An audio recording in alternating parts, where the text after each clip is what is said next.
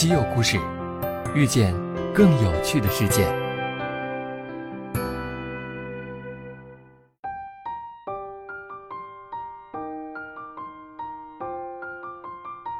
西门子调频一八四七的听众朋友们，大家好，我是小溪，很高兴我们又见面了。我发现我们的听友真的是太有才了。之前我们发布了护航艺术殿堂日月贝这期节目之后呢，大家的留言和评论便如同雪花般飘来。其中给我印象最深的一条评论来自一位叫做韦丑丑的听友，他说：“我心目中的完美空间是让人心情愉悦、满园芬芳的房间，可以做爱心早餐给身边的人吃，面朝大海，春暖花开，一个吻别，开始一天繁忙而愉快的工作。”这样的生活环境真的是非常的浪漫，令人向往。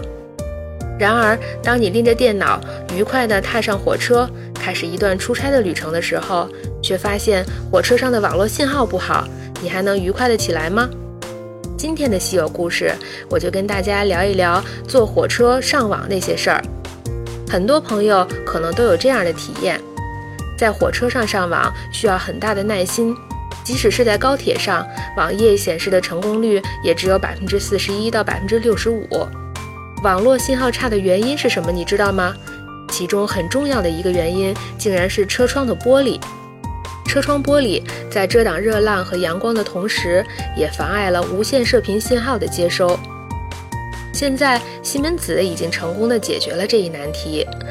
位于奥地利维也纳的西门子研究院的专家们研发出了一种具有频率选择性的创新车窗涂层，可以改善列车内移动数据信号的接收质量。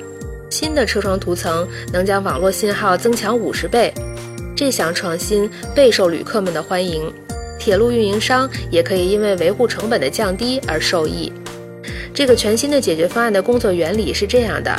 先在车窗玻璃上涂一层由金属或金属氧化物构成的具有导电性的透明涂层，再利用激光将玻璃上的金属涂层按照一个特殊结构中的线条来蒸发掉。这样一来，特定频率范围内的无线射频信号就可以畅通无阻地穿过玻璃，而其他频率的无线信号则会减弱。在这种列车上，移动终端的信号接收能力将大幅提升。而隔热和遮阳效果几乎不受影响。西门子已经在改造过的奥地利高速列车上进行了测试，结果表明良好的 4G 信号保持时间延长了百分之三十三。这项创新是不是很酷呢？并且啊，测试人员还发现，无论是白天还是黑夜，车窗的能见度都不会受到影响。这项技术为旅客们带来便利，因此受到了一致好评。二零一八年底，这种新型车窗将在德国莱茵罗尔特快列车公司运营的火车上投入使用。好了，今天的稀有故事就到这里，别忘了给主播评论或私信哦。如果留言够精彩的话，主播很有可能会在下期节目分享给所有听友们。我们下次再见吧。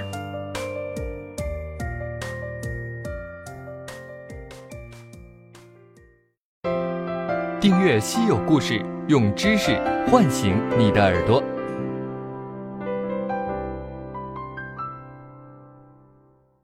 西门子调频一八四七。